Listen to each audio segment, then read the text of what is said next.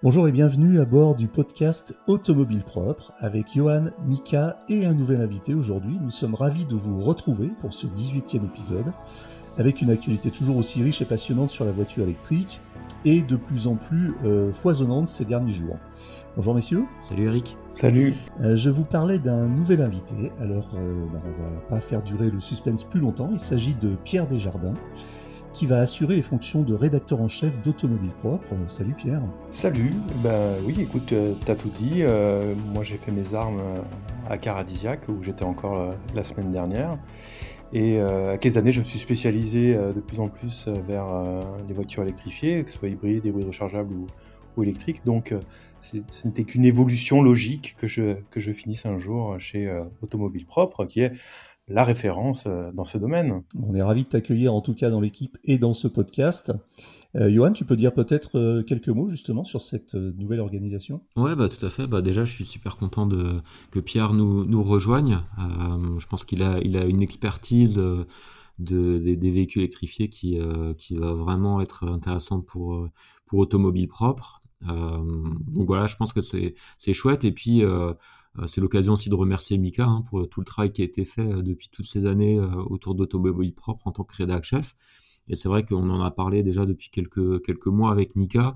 on a lancé notamment Clean Rider, dont on a déjà eu l'occasion de discuter sur le, sur le podcast, qui est le média dédié aux, deux roues et aux mobilités électriques légères. Et donc, ben, Mika va aujourd'hui se concentrer plutôt sur ce média-là en émergence, qui a besoin de voilà d'une énergie aussi pour être pour être développé. Donc voilà, on a fait le, choix de, recruter, euh, de recruter Pierre au poste de rédac chef chez, euh, Automobile Propre. Et euh, Mika, lui, va pouvoir se consacrer sur Clean Rider, tout en contribuant quand même de temps en temps sur Automobile Propre, hein, puisque je pense que c'est un, c'est un, un, média et un secteur qui, qui lui plaît. Mais Mika, tu peux peut-être préciser oui, effectivement. Donc c'était, alors c'est un choix qui été euh, voulu, qui était discuté depuis déjà très très longtemps avec Johan. Hein, je on peut même parler en, en années. Euh, bah, L'idée, c'est de se concentrer, de structurer le groupe et de se rendre compte euh, bah, de, des limites aussi d'aujourd'hui de porter plusieurs médias. C'est compliqué pour moi. À la fois automobile propre qui devient de plus en plus gros et Kinrider qui euh, qui a quand même des besoins de développement tant sur la partie technique que édito où il faut aussi mettre des moyens dessus. Donc là, on se concentre. Donc je resterai, comme a dit Johan, un pied sur automobile propre sur certaines activités beaucoup moins présent. Et euh, je vais me concentrer à fond sur Clean Rider, parce que l'objectif de Clean Rider, c'est d'en faire l'automobile propre du deux roues d'ici quelques années. Donc il y a beaucoup de, de projets, il y a c'est des gros challenges, donc il faut se concentrer à fond dessus si on veut y arriver. Donc moi je suis très content d'accueillir Pierre dans l'équipe. Euh, je connaissais déjà, on avait déjà fait quelques essais ensemble. Donc euh, c'est chouette parce qu'il y aura aussi des synergies entre, entre les groupes et, euh, accueillir quelqu'un avec le, bagage et l'expérience de Pierre, ça va vraiment être chouette. Donc que des bonnes nouvelles et on est aussi évidemment très content Mika que tu restes parmi nous et que tu te consacres plus précisément à Clean Rider. Alors rappelons juste Clean Rider, c'est cleanrider.com. Je vous rappelle que ce podcast est disponible sur toutes les plateformes comme iTunes, Spotify, Google Podcast et autres. Si vous l'appréciez, vous pouvez le noter. Cela nous ferait très plaisir et cela aiderait le podcast à gagner en visibilité. Allez, on va tout de suite dans le vif des sujets. Cet épisode est sponsorisé par MrEV.com, boutique en ligne d'accessoires de recharge pour véhicules électriques et hybrides rechargeables. Sur MrEV.com, vous trouverez toutes les solutions de recharge adaptées à votre véhicule électrique, notamment des câbles de recharge à la longueur personnalisée ainsi que des bornes de recharge fixes ou mobiles. Si vous avez besoin de conseils, les experts de MrEV.com vous répondent par téléphone du lundi au vendredi de 9h à 17h. Pour en savoir plus, rendez-vous sur mister-ev.com. Aujourd'hui, on va parler euh, de Tesla. Alors, il y a une grosse, il actu autour de Tesla sur, les, performances commerciales du premier trimestre. On va y revenir en détail. Et puis, on va parler encore une fois de recharge, parce que là encore aussi, ça se bouscule dans l'actualité avec beaucoup d'annonces qui sont euh, très encourageantes. On va parler euh, d'un mythe, la Porsche 911, qui pourrait peut-être finalement devenir électrique assez rapidement. Et puis, euh, on va aussi vous parler des ventes de voitures euh, électriques qui se rapprochent des ventes de, celles du diesel. Et enfin, le sujet question technique, on va parler de cartes de recharge et euh, de cartes de crédit pour recharger ces voitures. Premier sujet, donc, la vente, les ventes de Tesla. Alors Tesla a bouclé un trimestre record avec plus de 310 000 voitures livrées. Et puis, bah, ça confirme un petit peu déjà un mois de février qui était très très bon et qui laissait pressentir un premier trimestre très intéressant pour la marque américaine. Et puis euh, quelques deux autres actus, notamment euh, l'ouverture de la Giga euh, Berlin Mica. Effectivement, hein, Tesla, c'est toujours pareil, hein, de grosses actus chez Tesla, et même des, résultats qui sont totalement à l'inverse du reste du marché, parce que le marché auto, il, s'écroule entre la, la crise liée à la, liée à la pandémie la crise des semi-conducteurs et maintenant la crise ukrainienne, on voit que le marché auto vraiment se rétracte et euh, Tesla est vraiment à l'inverse de la tendance, plus de 310 000 euh, livraisons sur le premier trimestre, c'est un record.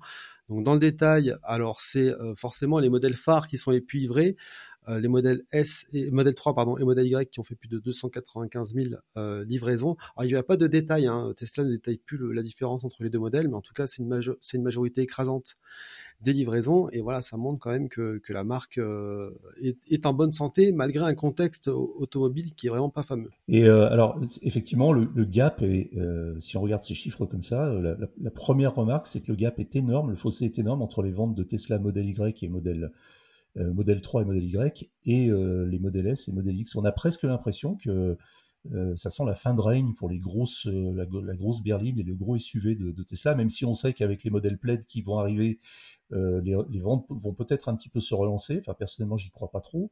C'est quand même des voitures qui, commencent à être un peu vieillissantes, même si la technologie a été renouvelée avec les nouvelles versions. Et on se dit vraiment que Tesla a eu le nez vraiment creux en lançant une voiture, une compacte, une berline compacte de moyenne gamme, même si le prix est finalement encore assez élevé, notamment sur les modèles Y. Donc c'est quoi? C'est la, la, fin de la Model S et de la Model X? Je ne sais pas si c'est la fin, mais en tout cas, c'est vrai que Model 3 et Model Y, c'est quand même sur des segments beaucoup plus populaires. Et au final, euh, Model S et Model X, c'est encore des... c'est des débuts timides parce qu'ils sont pas, elles sont toujours pas disponibles en Europe non plus. Donc euh, pour l'instant, c'est mmh, qu'aux États-Unis. Donc ça s'explique aussi les faibles résultats, mais effectivement, le gros des ventes, bah, c'est sur des segments euh, populaire et c'est sur ces deux segments sur lesquels sont placés la modèle 3 et le modèle Y. Et si on va dans le détail de modèle, alors c'est vrai que je, te disais tout à l'heure qu'on n'avait pas les chiffres de vente entre modèle 3 et modèle Y. Par contre, mm. on a les chiffres euh, détaillés sur le mois de février en Europe et on s'aperçoit que euh, donc c'est la, la, modèle 3 qui a été la voiture la plus vendue en Europe. Euh, en février avec plus de 9000 immatriculations, mais le modèle Y qui va très fort, il est à près de 7000 immatriculations. Donc là encore, le résultat est assez impressionnant, sachant que le modèle Y en Europe, il n'y a pas encore il n'y a que deux versions, il n'y a qu'une version qui était livrée jusque-là, c'est la long range. Maintenant, il y a la performance qui arrive avec euh, l'ouverture de la Gigafactory de Berlin.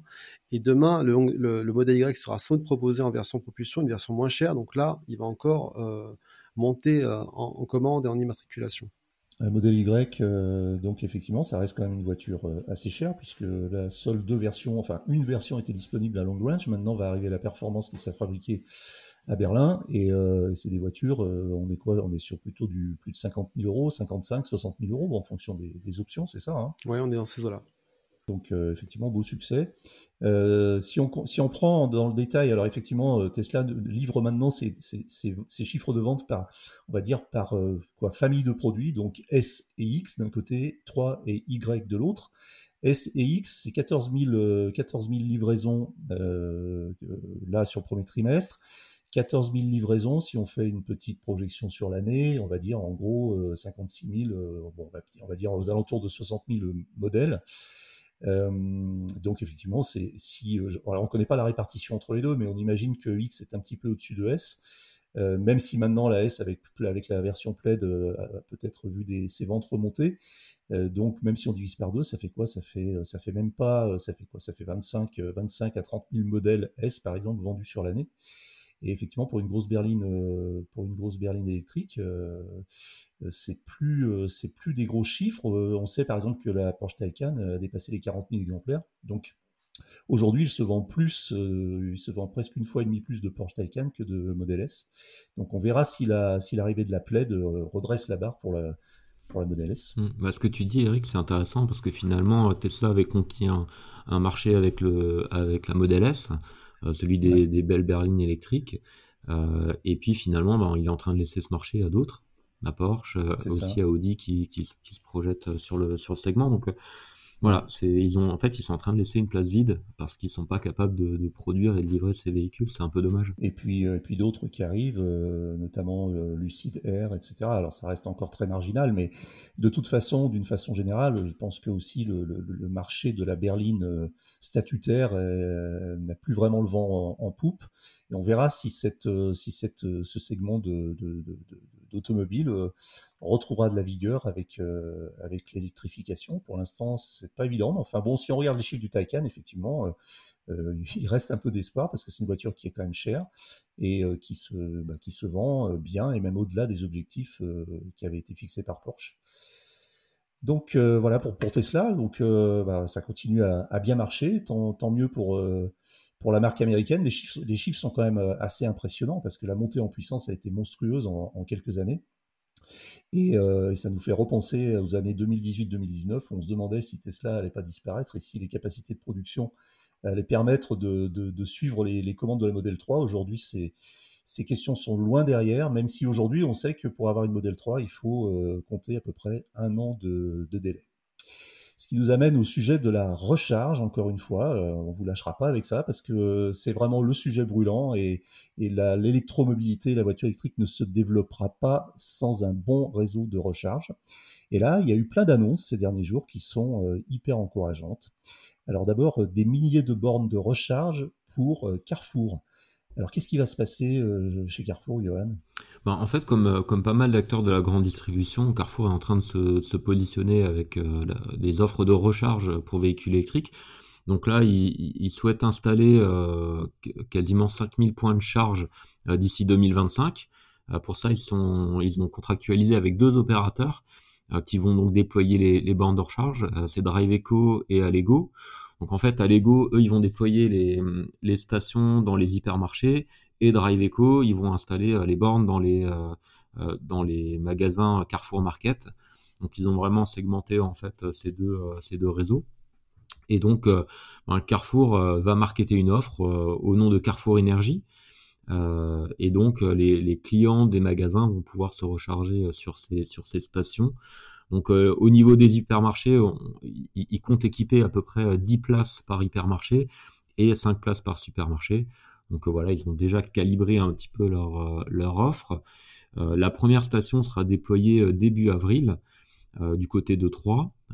et donc Carrefour Market Carrefour Énergie plutôt va proposer différents différentes formules de recharge. On n'a pas encore les détails de, des, coûts exacts, mais a priori, ça doit être une, facturation kilowattheure. Euh, entre euh, autour, on, estime autour de 0,35 euros euh, du kilowattheure pour les bornes AC et 0,50 pour les bornes rapides. À voir si ces tarifs seront exacts avec la hausse du coût de l'énergie. Mais voilà, en gros, ça devrait tourner dans ces eaux-là, euh, sachant aussi que euh, les, porteurs de la carte passe Carrefour devraient bénéficier d'une heure supplémentaire de recharge euh, gratuite sur les bornes en AC. Donc voilà, une vraie offre qui, vise certainement à fidéliser les clients et à rajouter un service supplémentaire, sachant que a priori, j'ai pas le détail du fonctionnement, mais a priori, dans ces cas-là, en fait, Carrefour met à disposition le foncier et c'est l'opérateur qui va venir investir dans les bornes de recharge et assurer le déploiement et euh, se rémunérer avec les recharges qui seront effectuées. Donc moi, c'est un modèle que je trouve extrêmement sain parce que du coup, euh, l'opérateur qui installe les bornes, euh, il est motivé en fait, puisque sa rémunération en dépend, il est motivé pour que les bornes soient utilisées et donc qu'elles soient maintenues en service. Donc voilà, c'est un, un, modèle que moi je trouve, je trouve vertueux. Et j'ai l'impression qu'il est en train de devenir un petit peu la norme euh, au niveau des nouveaux déploiements qu'on peut voir en ce moment. Alors, le, petite précision euh, à l'attention des auditeurs qui sont pas forcément tous euh, très au fait. On parle, quand on parle de point de charge, il faut bien faire la distinction entre point de charge et station. Donc, les points de charge, c'est vraiment le nombre de bornes sur une station. Donc là, dans les chiffres, Carrefour prévoit d'ici 2025 euh, environ 5000 points de charge sur, répartis sur 700 stations. Donc 700 stations qui vont euh, comprendre entre 5 et 10 points de charge selon leur, euh, implantation. Et alors effectivement, c'est très encourageant. Alors, effectivement, il y a encore quelques questions en suspens, comme par exemple, est-ce que ces points de charge seront accessibles une fois que les grandes surfaces sont fermées, ou est-ce que c'est vraiment des points de charge qui sont captifs et, et, réservés à la clientèle pendant les heures d'ouverture? Donc il y a des questions comme ça, mais en tout cas, c'est super encourageant. Et, alors justement, dans, le, dans le, même sujet, on a aussi la recharge sur autoroute qui continue à bien se, bien se développer avec des annonces ici, là, là aussi, qui sont hyper intéressantes. Donc là, c'est par exemple Sanef, donc la société du nord-est, des sociétés des autoroutes du nord-est de la France, Sanef, qui vient d'annoncer qu'elle déployait 500 points de charge. Alors encore une fois, 500 points de charge, ce qui ne veut pas dire 500 stations, sur l'intégralité de ces aires euh, de service cette année. Hein, C'est-à-dire, on parle de 2022, Johan. Oui, tout à fait. Ouais. Mais tu, tu, fais bien de préciser en fait ce que c'est qu'un point de charge parce que c'est pas toujours bien compris. En fait, un point de charge, c'est même pas forcément une borne, c'est euh, en fait la possibilité de charger une voiture. Donc tu peux avoir une borne avec deux, euh, deux points de charge qui permet de charger deux voitures. Et ça permet euh, de se dire, ben, Carrefour va pouvoir charger en instantané 5000 véhicules sur l'ensemble de son parc. Et Sanef, donc qui vient d'annoncer ses déploiements, va pouvoir charger lui 500 voitures en même temps sur l'intégralité de ses aires de, service. Donc je te disais tout à l'heure que Carrefour avait, contractualisé avec Drive Eco et, et Allego. Euh, là, en l'occurrence, euh, la SANEF, elle a, contractualisé avec Engie, Fastned et Total Energy pour opérer euh, des, stations de, recharge rapide sur 72 aires d'autoroute. avec, ça nous donne à peu près un 7 bornes de recharge par, par donc voilà, c'est plutôt intéressant. Ça vient compléter l'offre qu'on connaît déjà avec, notamment avec iUnity. Donc tout ça, c'est une bonne, une bonne nouvelle. Elles seront accessibles 24 heures sur 24, 7 jours sur 7. Donc là aussi, c'est important.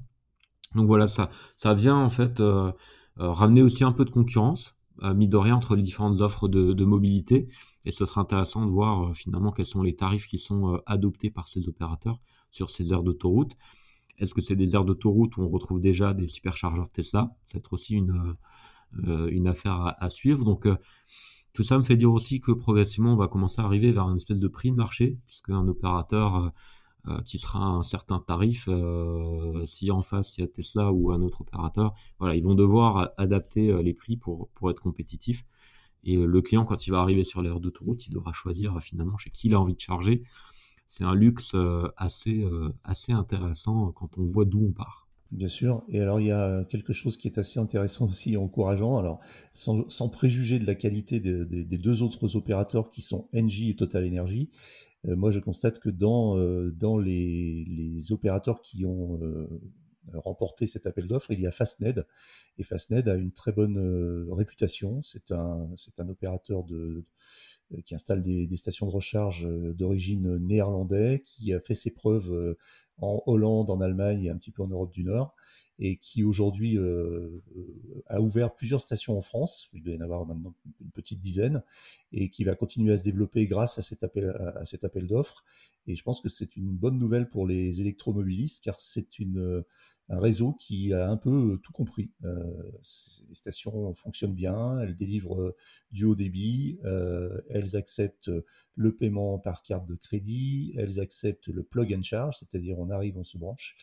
Euh, et, tout ça, euh, tout ça est assez euh, encourageant et pourrait peut-être même contribuer à élever le standard de façon à ce que, tout le monde se mette un petit peu au, au, diapason Mika. Tu voulais en, moi, je pense qu'il y a, en fait, il y a, il y a un point, un trait commun entre les, les, annonces qui ont été faites là sur ces bornes, c'est que finalement, le, ces déploiements-là, ce sont pas anodins. Euh, bon, il y a une dynamique de marché qui est là, mais il y a aussi une obligation réglementaire qui s'impose, notamment sur les aires d'autoroute.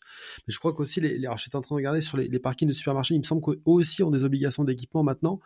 Donc finalement, ces déploiements, ils sont aussi portés par la réglementation, et, et ça montre quand même tout le poids euh, de mener une politique publique qui incite au déploiement des bandes de recharge pour que ça avance. Alors c'est bien en France, ça avance. Je suis pas sûr que dans tous les dans tous les autres pays européens euh, ce soit aussi dynamique que chez nous, euh, sachant qu'on on a encore eu récemment un nouveau communiqué de la CEA, donc c'est l'association des, des, constructeurs automobiles européens, qui a alerté une nouvelle fois, ils font des alertes je crois tous les six mois hein, environ, c'est pas tous les trois mois, mhm. en disant attention, on est encore à la bourse sur les bandes de recharge, et ils ont évalué les besoins en, en, bandes de recharge publiques, donc pas les bandes de recharge publiques privées, ils, ils parlent de plus de 6 millions de points de charge nécessaires d'ici à 2030 euh, dont 1,3 euh, million en France. Donc on est encore loin du compte et finalement voilà. Très loin du compte, on n'est on est même pas même pas à 10%. Donc si, si on veut être dans une logique de massification de la voiture électrique, comme ce que, ce que veut la Commission européenne, il va falloir quand même aller beaucoup plus loin. Donc là, j'ai l'impression qu'il y a des déploiements, mais qu'on va encore avoir toujours des trains de retard parce que le marché va continuer d'augmenter. Alors il y a, je constate une chose, c'est qu'en fait sur les annonces dont on vient de parler, que ce soit Carrefour ou Sanef, on parle de, on parle de, en moyenne par euh, station, on parle de 5 à 10 points de charge. Et, euh, et puis chez, chez Sanef, on parle d'une moyenne de 7 points de charge, donc on est à peu près dans les mêmes, mêmes ordres de grandeur. Et, euh, et, ça pourrait peut-être mettre un coup de boost aussi à, à Ionity, qui jusqu'à présent propose généralement 4 de charge au débit plus une, une, borne 50 kW, si je ne me trompe. Ce qui fait généralement entre 4 et 5 euh, bornes par station Unity. Et on, voit que ça commence à grincer un peu et à coincer un peu parfois dans certaines situations. Et même au niveau des consommateurs, euh, souvent quand on lit les forums, euh, on constate que les gens se plaignent souvent du fait que Unity ne serait pas assez ambitieux dans son déploiement. Alors moi, je suis pas d'accord. Hein, je veux pas, j'ai pas d'action chez Unity, mais je pense que leur déploiement est, est assez remarquable, ce qu'ils ont fait en, en, à peine 3 ans, 3-4 ans, et, euh, qui ben, forcément ils répondent aussi à une logique de marché, et c'est bien beau de faire des stations avec 10 euh, ou 15 stèles, mais enfin si euh, généralement il y en a toujours qu'une ou deux la plupart du temps qui sont occupés, ça va pas être rentable.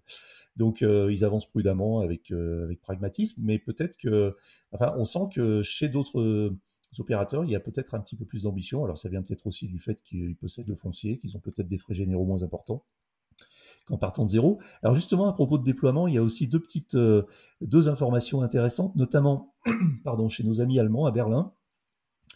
À Berlin, et puis on va retrouver ça aussi euh, dans l'autre info sur le Royaume-Uni, euh, les voitures électriques vont pouvoir se recharger sur les lampadaires.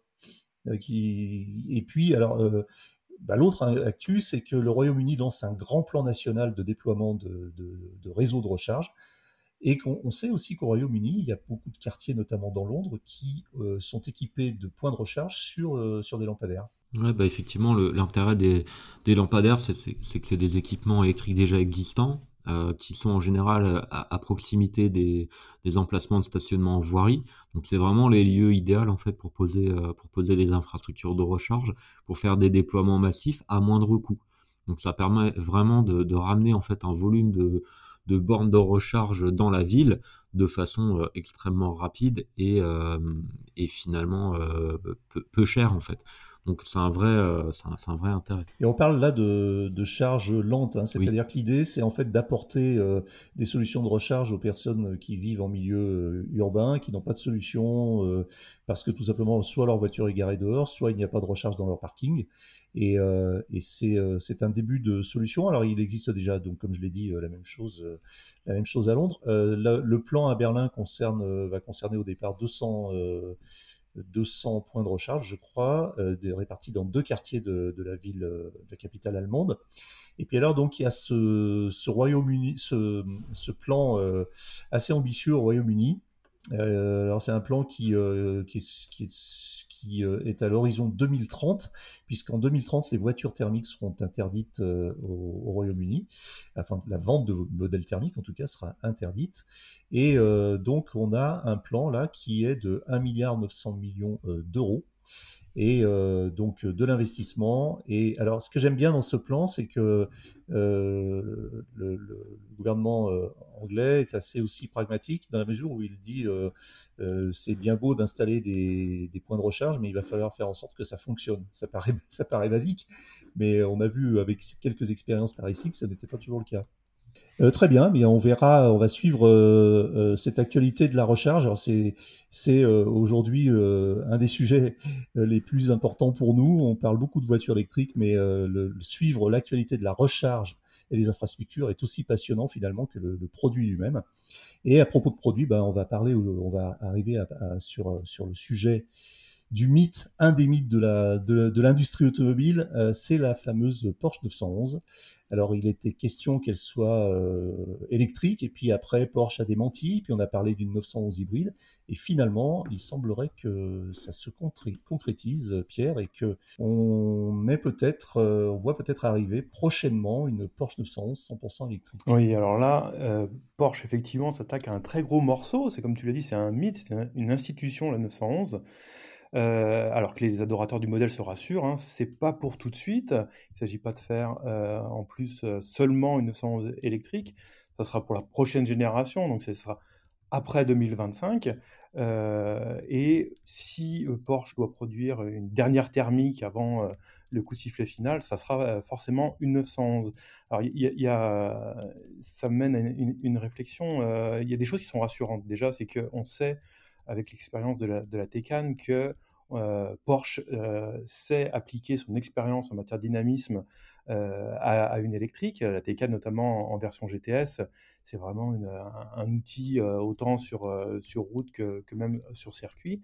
mais le challenge, ça va être de essayer de respecter en fait l'esprit de la 911 parce que c'était un véhicule très particulier déjà par son architecture moteur. La 911, c'est le six cylindres à plat.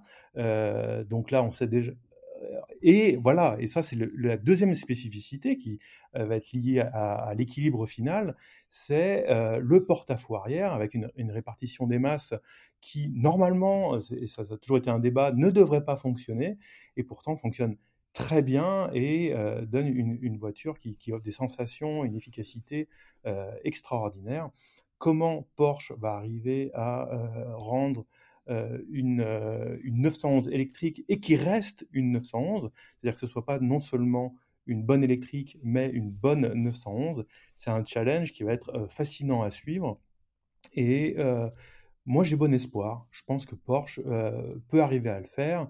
Ils ont, ils ont des développements qui, avec des solutions techniques. Hein, y ils, sont notamment liés via Volkswagen au développement des, batteries, des batteries solides. Donc, il peut y avoir des, à ce moment-là, qui, concernent directement des, la, maîtrise de la masse et donc de, la répartition qui va avec. Il y a un autre, un autre élément aussi qui, peut être rassurant. moi, notamment, j'ai pu essayer des modèles de développement de chez Audi, donc du même groupe sur base de l'e-tron, donc le, SUV qui n'est pas censé être quelque chose de spécialement marrant à conduire, mais il y avait notamment sur ces modèles d'essai des, de nouveaux dispositifs de, traction et de vraiment de, de, de modes, alors il ne le disait pas, mais c'était des, modes circuits et qui transformaient vraiment littéralement l'équilibre de cet e-tron. Donc je rappelle qu'il y a un SUV dont c'est pas forcément, on l'attend pas forcément là, et on arrivait à quelque chose de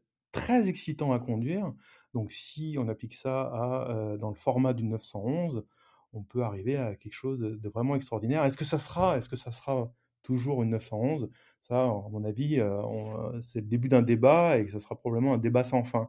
Mais je crois qu'Éric, toi aussi, tu as une vision, tu connais bien la 911 et moi, j'aimerais bien avoir ton avis là-dessus, justement. Bah, en fait, c'est moi, j'ai toujours eu, j'ai toujours cru dans la capacité de, capacité de ce constructeur Porsche à, à, évoluer avec son temps et même à anticiper les tendances.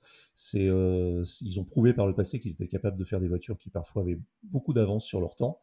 Et, et, quand le Taycan a été annoncé au salon de Francfort 2015, si je me souviens bien, sous la forme de la Porsche Mission i, bah, j'ai tout de suite eu un coup de cœur en me disant je l'avais déjà dit, je l'avais dit dans des articles, c'est ça la nouvelle 911, ça sera la nouvelle, ça sera la 911 électrique. Et en fait, ce que je me dis, c'est que finalement, euh, il n'y a pas grand-chose à faire pour Porsche. Alors c'est facile à dire hein, quand on n'est pas un industriel, mais il n'y a pas grand-chose à faire pour Porsche pour euh, transformer l'essai et faire de faire de la faire une 911 électrique qui sera finalement pourquoi pas une déclinaison du Taycan un petit peu plus léger, un petit peu plus compact, en enlevant deux portes. Parce que quand on a eu l'occasion de, tester le, Taycan, moi j'ai eu la, chance d'essayer euh, toutes les versions sauf la, GTS. Euh, et notamment bah, la Turbo S, la Turbo et même la, 4S, et même la Taycan, euh, entre guillemets, de base, avec simplement un moteur à l'arrière et des roues arrière motrices, donc un peu, plus, un peu plus légère. Quand on a essayé ces quatre versions, on est assez stupéfait par, euh, bah, le, coup de maître que ça a été, pour une première itération électrique de la marque, 100% électrique. Et j'ai vraiment eu l'impression, à chaque fois que j'ai fait à peu près en tout 2000 km au volant de, de, différents Taycan, sur différentes conditions. Hein. J'ai fait de l'autoroute, de la route, même du circuit. j'ai eu vraiment l'impression de, de, retrouver les sensations de la 911. Mais vraiment, à part le bruit du moteur, et encore, puisqu'avec le, le, le, Sport Sound électrique, l'électrique Sport Sound, on a une petite émulation de ce que peut être un bruit en même temps de science-fiction et en même temps un petit peu un bruit thermique. Et, euh, vraiment, j'ai été très, très, très étonné de la capacité de, cette marque à, produire une voiture euh, pour une première électrique qui est, vraiment bluffante. Euh, et, d'ailleurs, je le disais tout à l'heure, mais euh, elle est devenue la première berline électrique aujourd'hui en termes de vente au monde. Je crois même qu'elle fait partie des premières, voire, des, voire la première vente euh, chez Porsche, ou en tout cas, euh, euh, peut-être même devant, en tout cas devant la 911, ça c'est sûr. Et quand je parcours les forums, notamment beaucoup de forums sur les voitures électriques, les, les forums Tesla, des forums Porsche, je suis aussi très très surpris du nombre euh, de, de, Teslaïstes, en tout cas de, possesseurs notamment de Tesla Model S qui sont passés à la Taycan et qui d'ailleurs comparent avec euh, bah, les avantages et les inconvénients de chacune, de chacune des voitures, mais qui souvent arrivent à cette conclusion de dire ok la Taycan est un peu plus chère que la Model S pour être pas forcément beaucoup plus performante en termes de simplement d'accélération, mais cette voiture procure tellement de plaisir et de sensation que jamais je ne reviendrai à Tesla. Voilà, en, général, le, discours euh, euh, qu'on entend. Donc effectivement, euh, je, pense que, enfin, je suis pas inquiet en tout cas sur la capacité de Porsche à produire une 911 électrique euh, qui sera probablement totalement bluffante. On aura en tout cas deux avant-goûts parce que visiblement la 911 devrait d'abord sortir en, version hybride. Donc ça permettra de voir un petit peu comment au niveau packaging, on va dire, Porsche va s'en sortir et puis quelle influence ça aura sur le comportement. Et surtout, euh, il, y aura d'abord la Porsche 718, euh, donc la, petite sportive euh, de Porsche qui sera déclinée en, électrique. Et là, ça sera vraiment intéressant justement d'avoir ce format compact et, de voir comment, comment on s'en sort au niveau dynamisme. Alors la, 718 n'a pas le, le, statut du mythe de la 911, oui, mais surtout que le, la 718, euh, enfin, qu'on connaît aussi sous le nom de Cayman, euh, est une voiture qui effectivement est plus, compacte. Donc euh, le challenge pour, Porsche, et d'ailleurs pour tous les constructeurs qui veulent se lancer sur ce marché, c'est d'arriver à, trouver la bonne équation entre le poids, l'encombrement et l'autonomie. On verra, ça va être passionnant de suivre ce sujet, même si c'est un sujet un peu, entre guillemets, de niche, on en est bien conscient, mais ça participe aussi de l'évolution technologique de l'automobile. Euh, autre sujet, alors là c'est le focus de la semaine, euh, un peu moins sexy peut-être. Les ventes de voitures électriques se rapprochent des ventes du, diesel.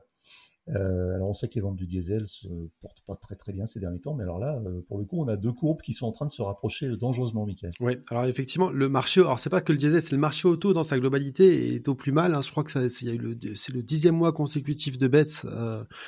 Du marché auto français. Ça, c'est du jamais vu depuis 40 ans, hein, disent les experts.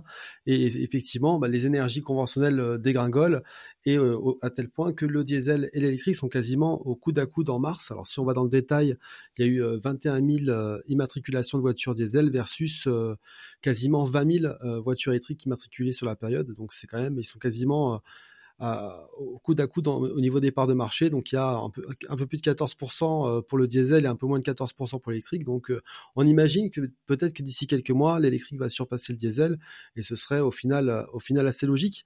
Même si le mois de mars, encore une fois, c'est toujours un mois assez exceptionnel parce que euh, Tesla a pour habitude de livrer beaucoup de voitures en fin de trimestre et effectivement le mois de mars ne déroge pas à la règle. C'est plus de 4000, enfin près de 4000 exemplaires de la Model 3 qui ont été immatriculés dans l'Hexagone. Alors on rappelle que la modèle 3 continue à être livrée et être très populaire parce que la, hausse des prix, elle n'affectera vraiment la prise de commande et livraison qu'à compter de 2023 parce que de toute façon le calendrier de le, carnet de commande pour 2022 il est plein. Donc euh, là on les gens touchent encore des voitures qu'ils avaient achetées relativement à des tarifs relativement abordables et aussi euh, des bons résultats pour la, pour Dacia Spring qui a été matriculée à plus de, de 2000 exemplaires sur le mois de mars et la Renault Zoé à, plus de 2000 exemplaires.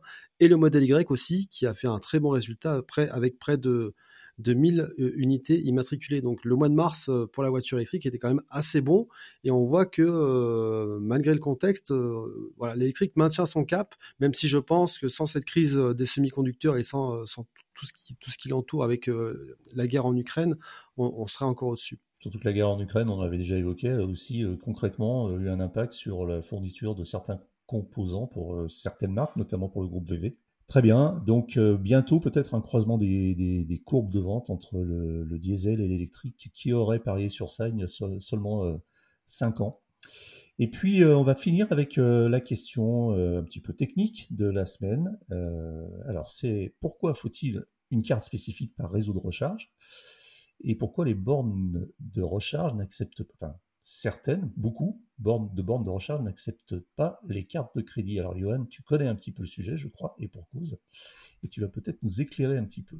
Oui, tout à fait. Bah, petit disclaimer, et pour que tout le monde comprenne bien pourquoi je, peux apporter un, éclairage là-dessus, donc je gère aussi euh, ChargeMap. Euh, donc euh, ChargeMap, c'est l'application pour trouver les bornes de recharge communautaires, etc., que la plupart des conducteurs de véhicules électriques connaissent, mais c'est aussi un opérateur de mobilité électrique, donc qui fournit un badge qui est, euh, qui est compatible avec 250 000 points de charge en Europe. Donc en fait, nous, on agrège en fait ces différents réseaux de recharge pour permettre de, recharger avec une seule carte de, façon très simple. Donc ça, c'est le petit disclaimer et la, petite explication. Euh, alors je vais la faire en deux temps. Je vais déjà expliquer pourquoi en fait euh, la plupart des, des bornes n'acceptent pas la carte bancaire.